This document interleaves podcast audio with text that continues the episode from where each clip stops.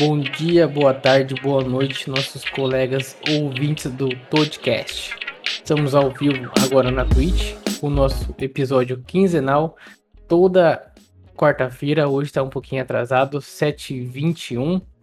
Peço desculpa, tivemos alguns problemas técnicos, mas hoje tem um assunto muito legal para a gente conversar e tratar com o meu amigo Wagner Lai. Opa, boa noite pessoal. Seja bem-vindo para quem está nos escutando ao vivo. Bom dia, boa tarde, boa noite para quem nos acompanha nas plataformas de podcast preferida. Qual que é o tema de hoje, Vini? Hoje nós vamos conversar sobre startup. O que, que é esse negócio e como ele vai interferir na nossa vida e como entrar nesse mercado, né, Wagner Lai? Opa, bacana, vamos lá. Quem é até fazer um esclarecimento, quem vai falar sobre o tema é o meu amigo Wagner Lai, também é advogado, formado, especialista em direito da inovação, né? E Legal É, Legal Tech, Direito, Startup e Inovação. Pela PUC do Pela Rio Grande do Sul. Minas. PUC Minas. Minas. Oh, perdão, PUC Minas. É isso então, meu amigo. É, a primeira pergunta que a gente tem aqui preparada é: o que é startup, além daquele modelo de negócio escalável? Bacana, vamos lá. É o seguinte, para a gente entender um pouco o que, que é startup, é preciso é, talvez fazer um, um, um, breve, uma breve trajetória sobre como que essa ideia surgiu. Lá para aí dos, dos anos 70, mais ou menos, começaram a vincular as empresas com a necessidade de inovação.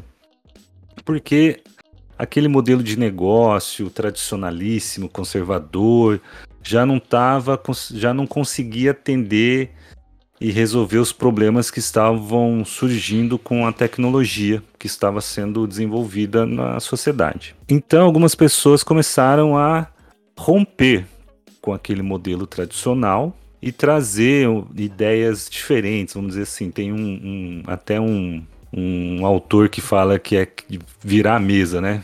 Virar, quebrar a mesa, virar a mesa, fazer tudo diferente. Essa era a ideia que começou lá atrás.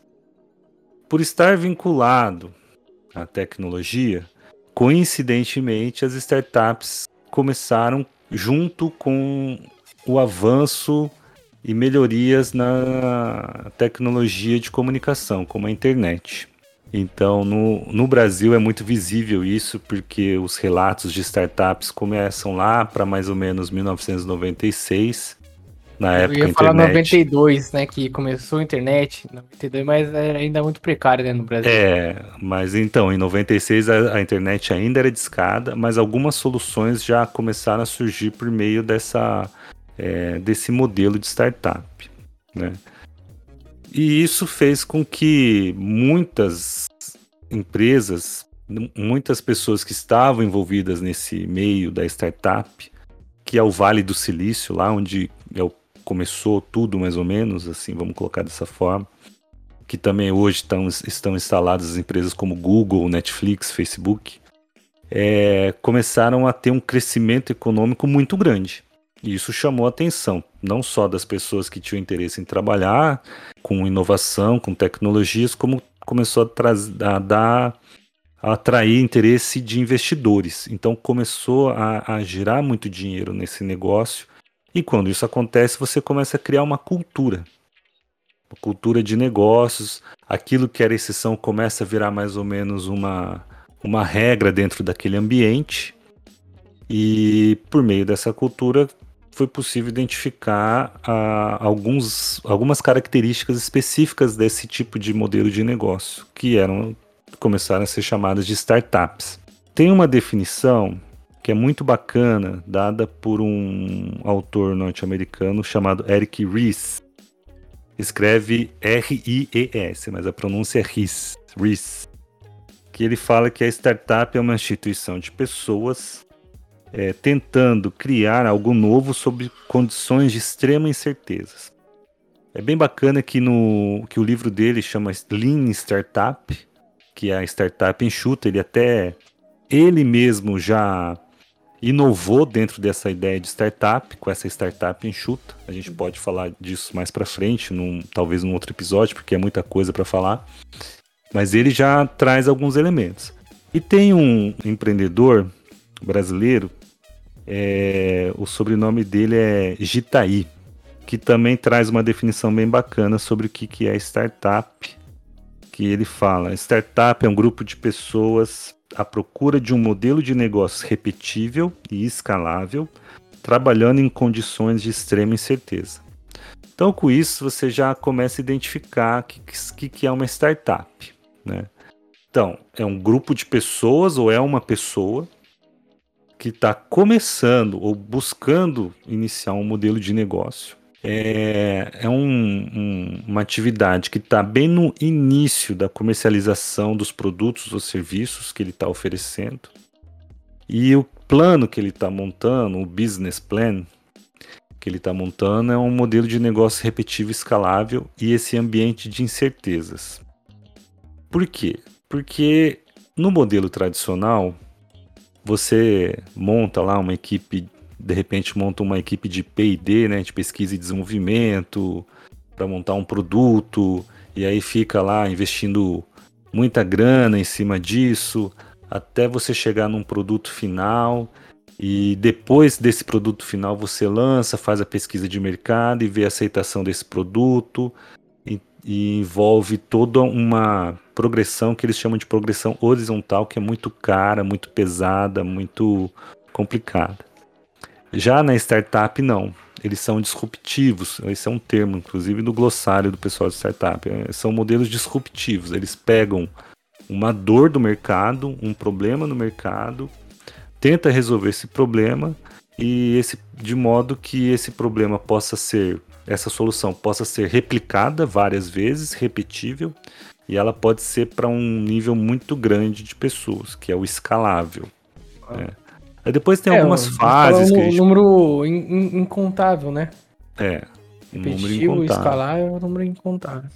Tem até algumas fases, assim, do, do, lançamento desse produto que o Eric Ries ele lança, ele coloca no seu livro de Lean Startup, que ele chama de produto mínimo viável é, que você tem que lançar esse produto já lança do jeito que está, imperfeito, falho, com todos esses os problemas possíveis. Daí você já pega o feedback. Você vai ter alguns haters que vão virar para você e falar assim: pô, mas como que você não coloca aqui a, a, o, a cartografia XY aqui, por exemplo? Pô, não, boa ideia, vou colocar. Você sabe que precisa colocar. Ele vai ter esse tipo de feedback negativo, mas é para isso mesmo que você lança um produto mínimo viável. Porque o, Lai, você tem algum exemplo de produto mínimo viável? O Instagram. O Instagram, o Instagram começou como um, uma questão só de álbum de fotos. Só para você ter um uhum. álbum de fotos. E, e, no meio do caminho, o. Como se fosse aquele Google, o Google Mais que meio que deu uma flopada. É, aí assim, no meio do caminho ele, ele, o pessoal fala assim que eles pivotaram. Então na internet você dá um Google lá, você vai encontrar várias empresas, mas o Instagram é um. Que daí no, eles perceberam que esse, esse serviço que eles estavam oferecendo não era muito atra, atraente para o consumidor. Então eles meio que pivotaram, transformaram meio que numa rede social mais rápida por foto. E foi onde começou o sucesso deles. E aí eles começaram a agregar várias questões e não acabou. Tanto que hoje você tem no Instagram é, concorrendo aí com TikTok, essas coisas, o, o, Reels, né? São ferramentas que eles vão inserindo conforme vão. É, aprimorando é, Aprimorando produto. conforme vai oferecendo. Aquele consumidor que tinha o primeiro Instagram, hoje, comparado com hoje, são dois é, serviços bem diferentes, né? Então é um exemplo, isso é um é. ótimo exemplo, né? É, uma, uma parte também que, assim, do, desse aprimoramento do Instagram que a gente pode falar, que antigamente o Instagram era isso mesmo, era só foto. Não sei se nem se podia comentar, acho que era só foto, curtia ali e acabou. Aí daí foi aprimorando, começou a ter comentário, aí aprimorou mais, começou a ter direct, que você pode, pode trocar mensagem em chat privado. Aí depois começou a ter stories, agora então. tem Rio, o Rios, né? Interessante que o Instagram ele começou meio complexo e aí eles pivotaram para simplificar naquele compartilhamento de fotos e agora eles estão incrementando serviços. Então eles estão em constante transformação. Esse é mais ou mas isso não é, não é bem isso, só isso, né, que define esse ambiente de certezas. Tem várias questões. É, você trabalha, você está desenvolvendo um produto novo que não existe no mercado. Então você não sabe como esse produto vai ser aceito no mercado. Você não tem nem ideia. É, você não tem ideia, por exemplo, de como a legislação vai é, ver aquele produto. Por exemplo, o Uber, que até hoje você tem inúmeras discussões trabalhistas para falar se é, o motorista de Uber é um empregado ou não da empresa. Hora você encontra uma decisão falando que sim, hora você encontra uma decisão falando que não. E não estou falando de primeira instância, estou falando no TST. Né? O Tribunal então, Superior do Trabalho. Do trabalho. Então são questões assim. É, de esses ambientes de incertezas é que predomina nesse, nessas, nessas startups.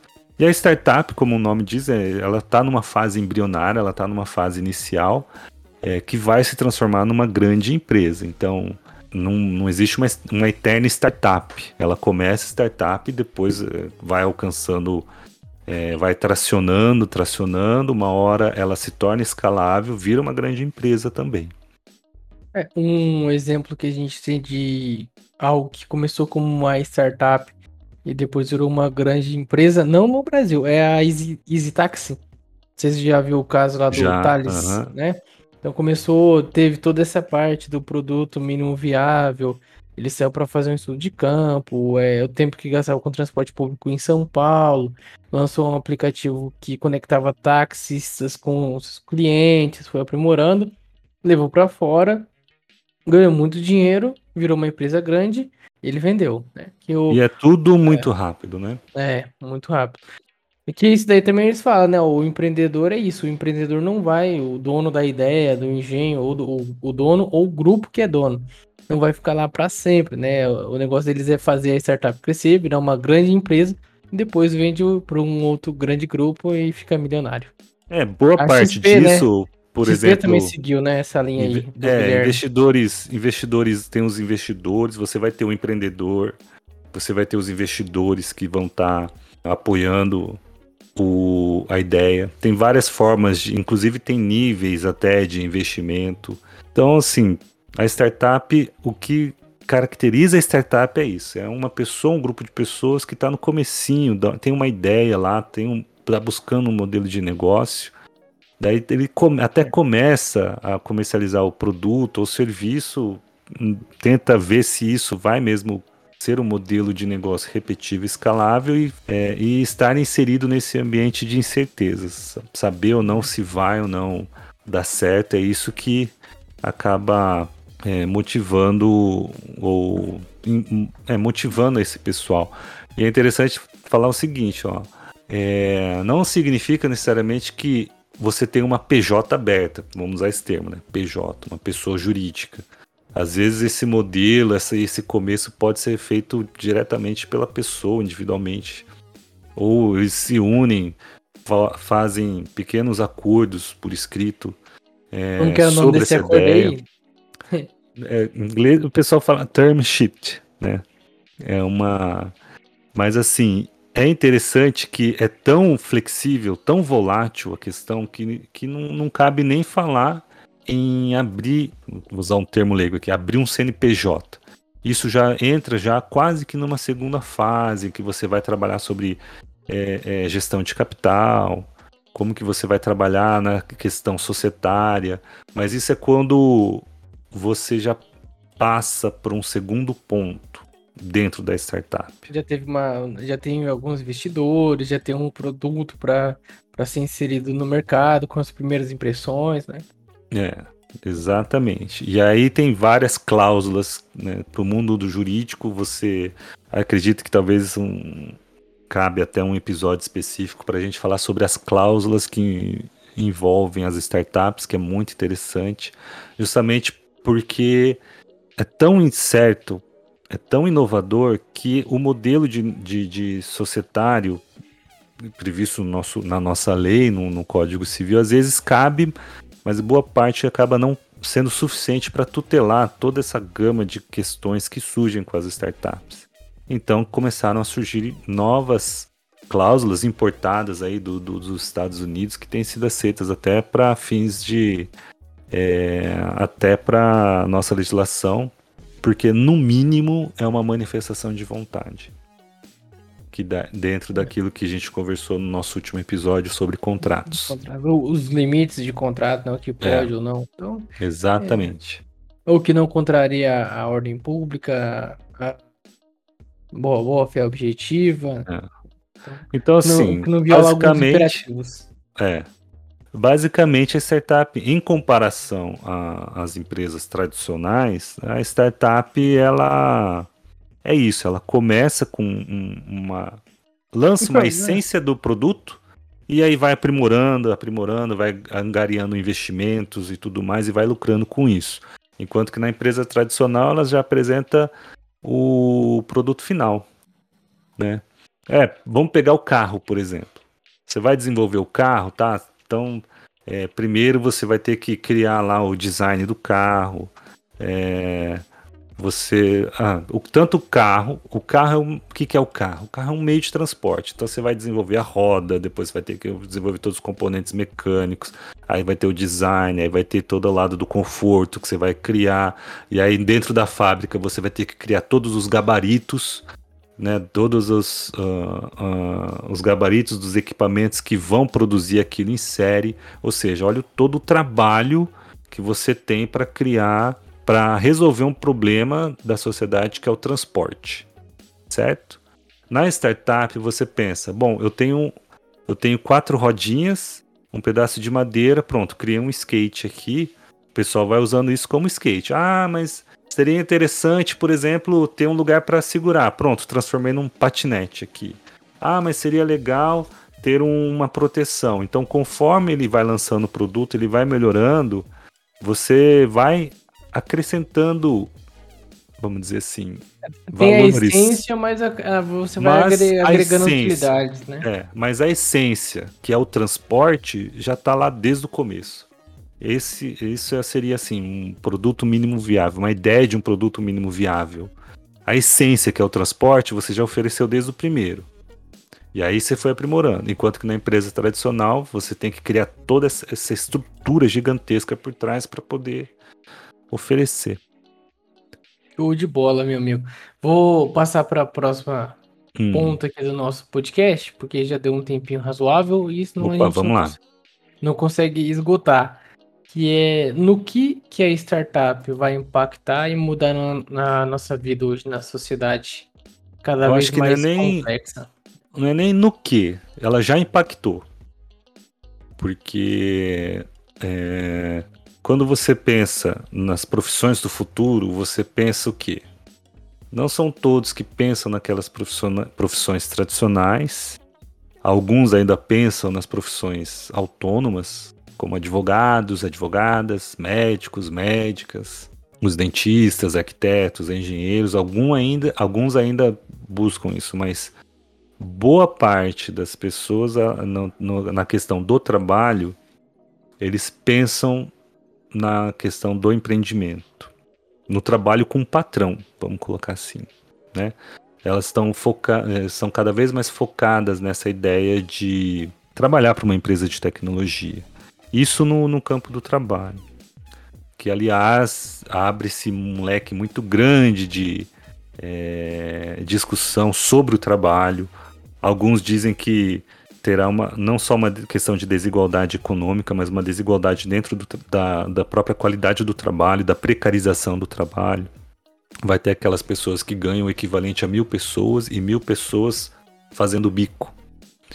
Né, que a gente já vê dessa forma, já vê cenários nesse sentido, que são o, os motoristas de o, Uber, de aplicativo, né? De aplicativo, entregadores de aplicativos que te, vivem em condições extremamente precárias e recentemente é, vê-se que muitos abandonaram porque o preço do combustível tá, tá alto, então tem toda essa questão.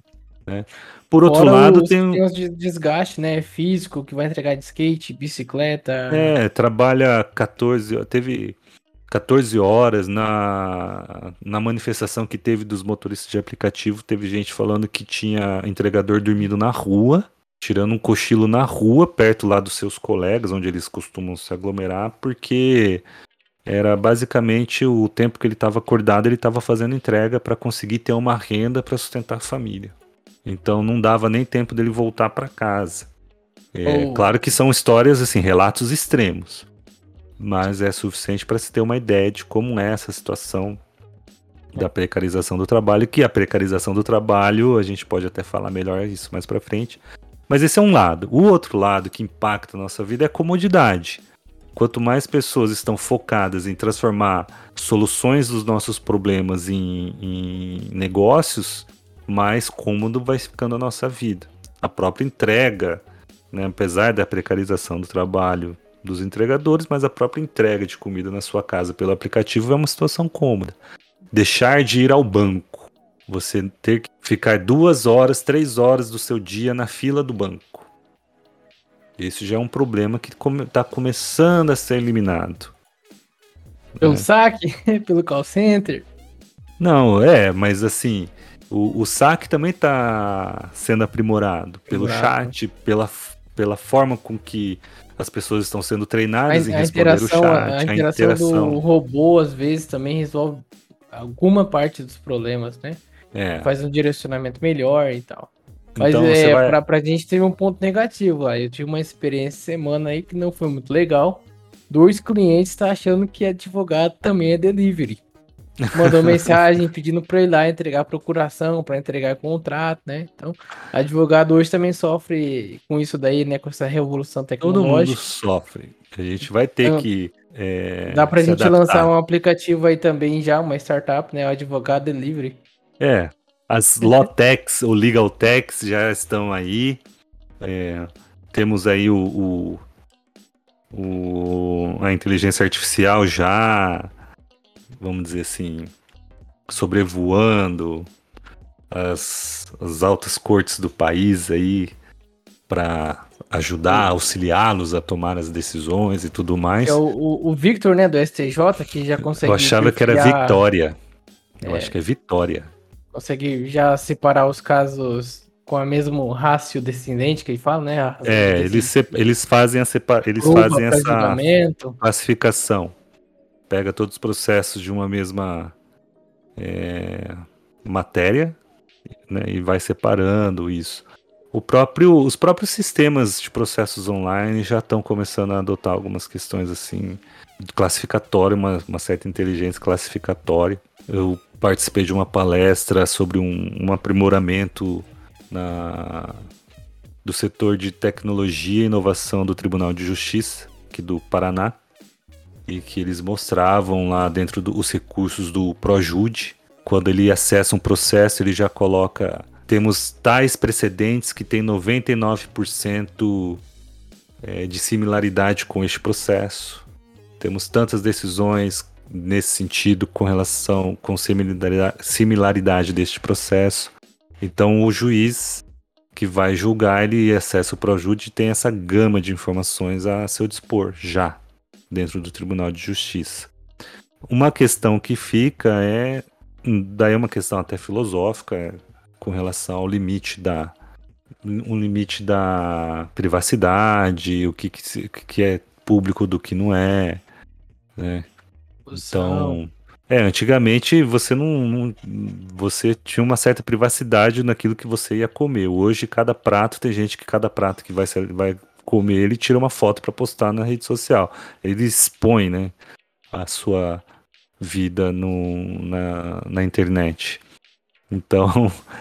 É, inclusive, tá, ontem saiu uma até decisão. nisso a gente está mudando. É, ontem saiu uma decisão sobre isso daí, de indeferimento da gratuidade da justiça, porque a parte se expôs com roupas pomposas e viagens nacionais e internacionais nas redes sociais, teve o benefício indeferido, embora é, demitida recentemente. Aí, essa é uma forma de influência do Instagram, olha só. Influencia diretamente. É. Então tem, tem pontos positivos, que uma é facilitar resolver problemas da sociedade de forma massificada e tem os pontos negativos, precarização do trabalho, né? Hoje em dia tem, tem um motorista de aplicativo e já tem já estão fomentando uma discussão que daqui a algum tempo todos esses motoristas de aplicativo vão estar desempregados porque vão ser substituídos por máquinas, drones que vão fazer entrega, né? É, tem isso assim, também. Algo que não, assim, acho que é um dos maiores investidores de desenvolvimento de tecnologia de carro que self-driving é, é Uber. Né? É, já, já, tem até alguns carros autônomos, né? Em outros países aí da Uber. É, então é, é, é, um ponto que vai negativo também da startup. O, o Line, não sei se você quer fazer alguma consideração ou se eu posso ir para a última pergunta que a gente está batendo nosso Vamos lá, hoje, hoje é sua vez de cuidar ah, então da pauta. Eu vou, eu vou para a última pergunta aqui, que eu acho legal, interessante, que é para quem está ouvindo ou assistindo nós aqui pelas plataformas né, de áudio e vídeo, como iniciar nesse mercado? O que, que você tem de, de dica e de sugestão para quem quer iniciar nesse mercado de startup? É, eu vou, vou tomar a sua pergunta em, de duas formas. Tá? Primeira forma é se alguém que, que tem interesse em abrir uma startup. É, e a segunda, vou, vou, interpretar a sua pergunta da segunda forma, no sentido de um advogado ou um jurista, já que, que é traduzindo direito, né? Quer, atua, quer advogar para esse pessoal de startup. Né? Não existe uma fórmula ou um, uma metodologia, um caminho pré-traçado para você ingressar nesse mundo de startup porque é uma cultura própria. Falam que tem ecosist... É, existem os ecossistemas de startups em que é, você não tem que ter uma carteirinha como se fosse um clube social. O simples fato de você estar trabalhando com uma ideia inovadora em um ambiente de certezas e estar tá lá no meio junto com essas pessoas, você já está inserido nesse ecossistema de startup. Existem questões que dá para identificar algumas fases né, da, da startup que começa com a ideia. São as pessoas que têm que estar tá querendo mexer com isso, vocês têm que conhecer o mercado, vocês têm que conhecer a dor que você quer resolver. Você tem que estar tá atento no mercado para identificar as oportunidades que podem surgir com relação a, a essas questões. É, por exemplo, tem é, algumas ideias que foram lançadas então, olha o, só. Eu... O lá é um exemplo de um aplicativo que está tendo aí, está sendo desenvolvido, uma startup. É, minha prima faz a faculdade de agronomia na UEM. E aí eles criaram uma startup, chama Agro, AgroMazing. Conecta hum. o agricultor com o produtor rural, em escala do Brasil todo. Não então. é só no, no, no, Paraná. Tá, tá rolando, tá começando, mas é uma ideia também. É uma ideia, e aí você vai ter que. e resolver problemas, né? É vai ter que testar essa ideia e lançar um produto mínimo viável, vai ter que testar, vai ter que colher feedback e aí vai aprimorando. Até que pode, até que se torne um negócio interessante, vai vir. É, Agrônomo, né? Vai chamar, vai chamar a atenção de. É, tem bastante ideias desses é, aplicativos que conectam um profissional com um seu cliente. Isso, isso tem bastante. Mas a, a, aquele que melhor se apresentar como modelo de negócio repetível e escalável, melhores, melhores chances de terem um investidor. E aí, passando disso, você vai ter que analisar a operação do negócio, formação de equipes, é, é, ou time, né? O pessoal fala muito em formação de times. É, quais as infraestruturas que você vai ter que lidar, é, começando a ter uma movimentação, que tipo de constituição jurídica do negócio você vai adotar, é, como que você vai ingressar no mercado formal, como com essa ideia, tendo, sendo ela é, cada vez mais se mostrando viável. E aí, inserido nisso, você começa na fase de crescimento da startup, que você vai ter atração do negócio, que é um momento que você vai ter um modelo de negócio mais definido, que daí você já começa a trabalhar com opções de financiamento, opções de investimento e equipe. E aí você vai ter. É, Eric Ries lança o Business Model Canvas, que daí você preenche lá tudo isso daí. Uma planilha do Canva, né? É, uma planilha para é, ajudar a enxergar é, o seu negócio de uma maneira visual lá, mais pronta, vamos dizer assim, né? E aí você começa, depois dessa fase de crescimento, você parte para a operação no negócio. Você começa a revisar, é, revisa parcerias, analisa novas contratações, define novas estratégias. É, com esse produto mínimo viável, você além de estar tá aprimorando o produto mínimo viável, você também tem que aprimorar os processos dentro da sua empresa. Né? E aí é, é uma questão de buscar capital, tracionando, acelerando. Aí tem as aceleradoras, as incubadoras, que a gente também pode falar num episódio futuro, que elas conectam é, não só empreendedores entre si, mas conectam também os empreendedores com investidores. Investidores. Né? E aí você corre atrás de, da, da busca de capital para uh, já tracionando, você busca já transformar isso em escalável, repetível e escalável. Que tipos de investimentos? Tem um lá que chama bootstrapping, que é você calçar a bota, que é quando o empreendedor ele mesmo se autofinancia com a sua ideia. Você tem lá é, os investidores anjo, que é o único que tem uma regulamentação específica de investimentos foi criada uma lei, surge, existe uma lei específica para esse é, investimento. Oi?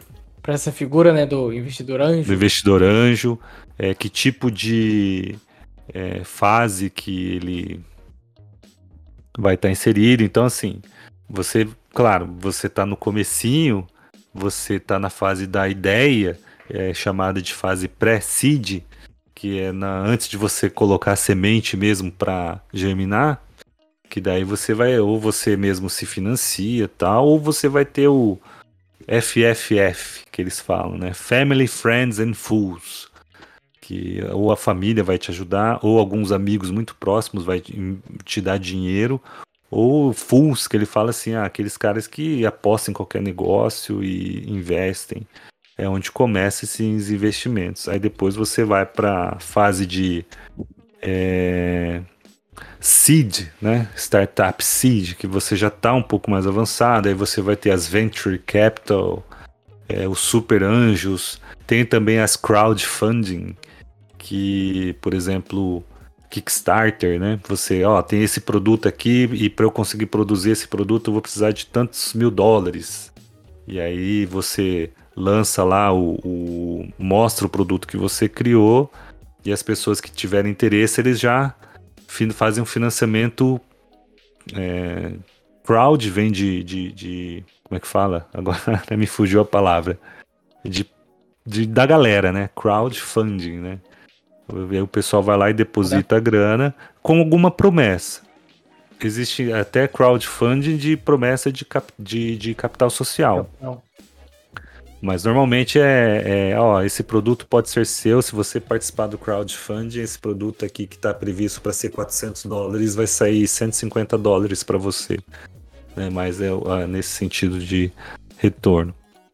Pessoal Aí até você... tem alguns modelos que você pode fazer sociedade. É, não, não seria sociedade, um contrato de trabalho com promessa de cota futura que eles usam bastante em startup, né? é, não, não seria um contrato de trabalho, mas você... É uma prestação de serviço com, né? Uma prestação é porque, com... então, aí que tá o detalhe. Você, é vedado pela legislação você oferecer é. serviço em troca, mas eles oferecem, por exemplo, ó, vou, ah, existe a questão do pagamento e é, com a ideia de promessa de que isso vai dar certo.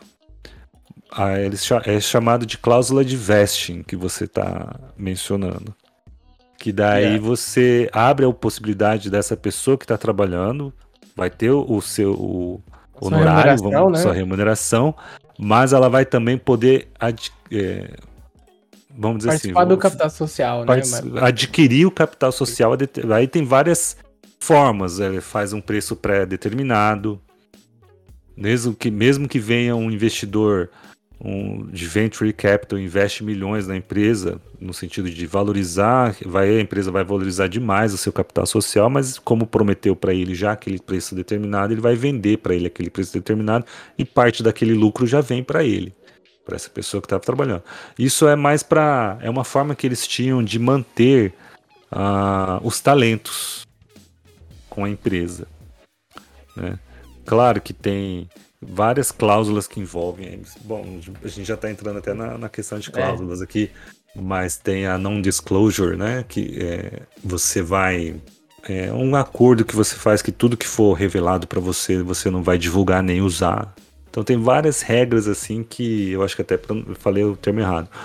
Depois eu vejo aqui certinho. Mas tem várias regras aqui de cláusulas e tudo mais que a gente vai ter que que pode trabalhar.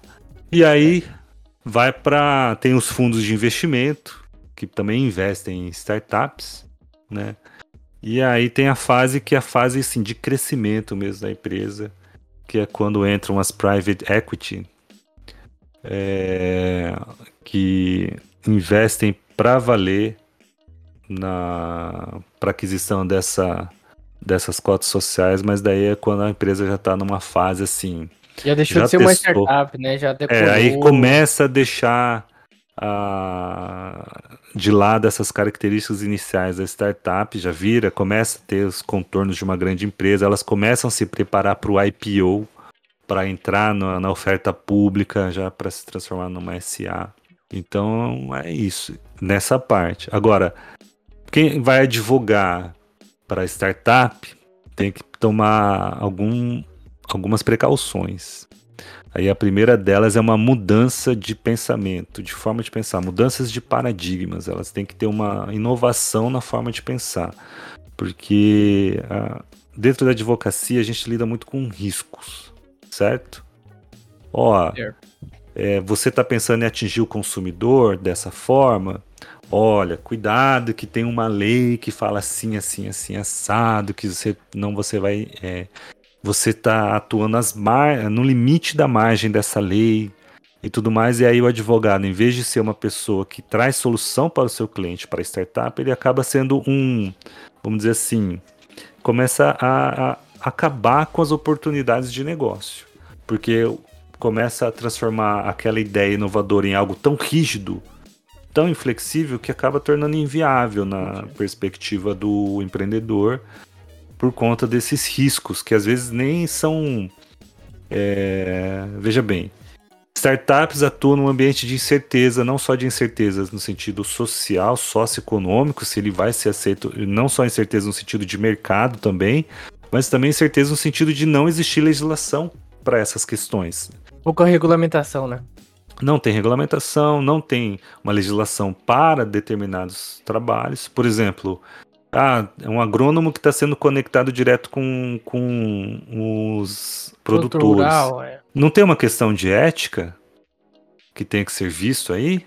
Com conselho, né? Não tem uma questão de conselho, não tem uma questão de representação de classe. Dependendo do advogado ou da advogada que for, vai falar o seguinte: olha, isso é antiético.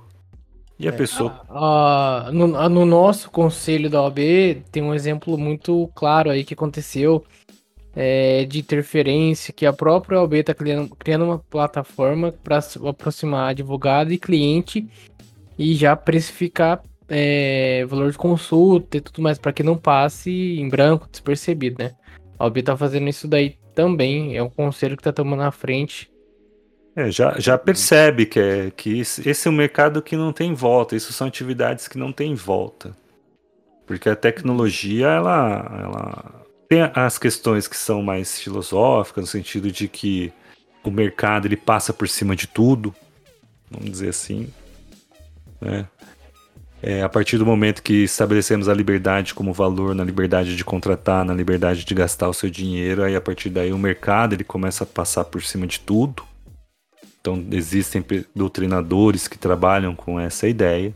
Então não tem como você fugir das startups, você não tem como fugir das legal techs e não tem como fugir das law techs, né? É, o Brasil é um dos pioneiros, por ver. É, e o Brasil e... tem sido pioneiro em muita coisa, em muitas questões de startups. É. O... Londrina, aliás, Londrina, salvo engano, eu preciso ver certinho a referência, mas acho que aqui era o quarto do país com maior é, índices de startups fora das capitais. Então, o nosso ecossistema aqui em Londrina é chamado de Redfoot, que é pé vermelho, uma referência à, à, à terra vermelha, que é daqui, da época do café. E chegou, acho que, ser a, a quarta maior do país. Né? Inclusive, tá no o, o, o Redfoot ele está no cenário nacional de ecossistemas de startups. Você, é. todas, toda vez que você buscar lá cenários de ecossistemas, você tem a Redfoot no cenário. Um, um outro que é bacana é chamado de San Pedro Valley, de Belo Horizonte. É, essa startup, cada é, essa startup não é um ecossistema. Cada ecossistema, claro, por ser uma questão cultural, não tem regras, não é, é igual eu falei no começo, não, você não tem uma carteirinha. Eu sou empreendedor de startup para entrar nesse ecossistema.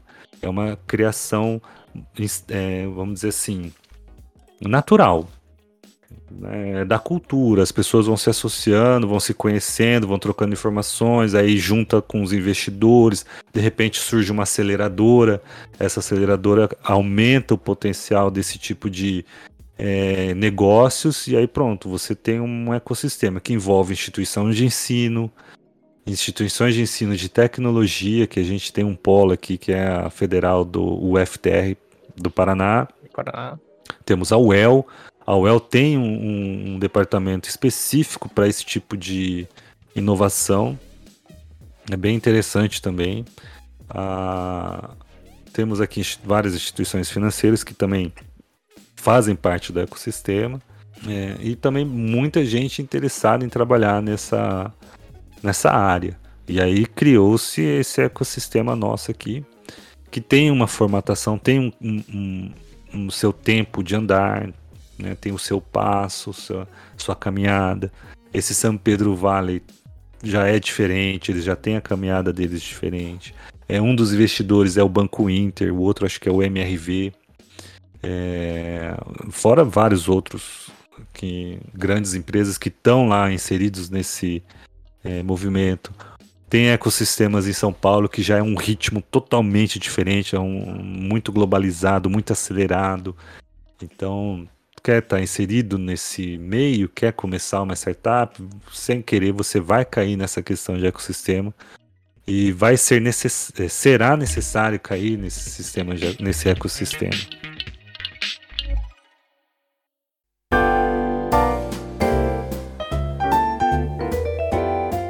Show de bola. Meu amigo Wagner Lai, vou... Acho que deu tempo, né? É, vou conduzir a gente aqui para o encerramento passou um pouquinho, não tem problema, né? E bom, não sei se quer fazer alguma consideração final.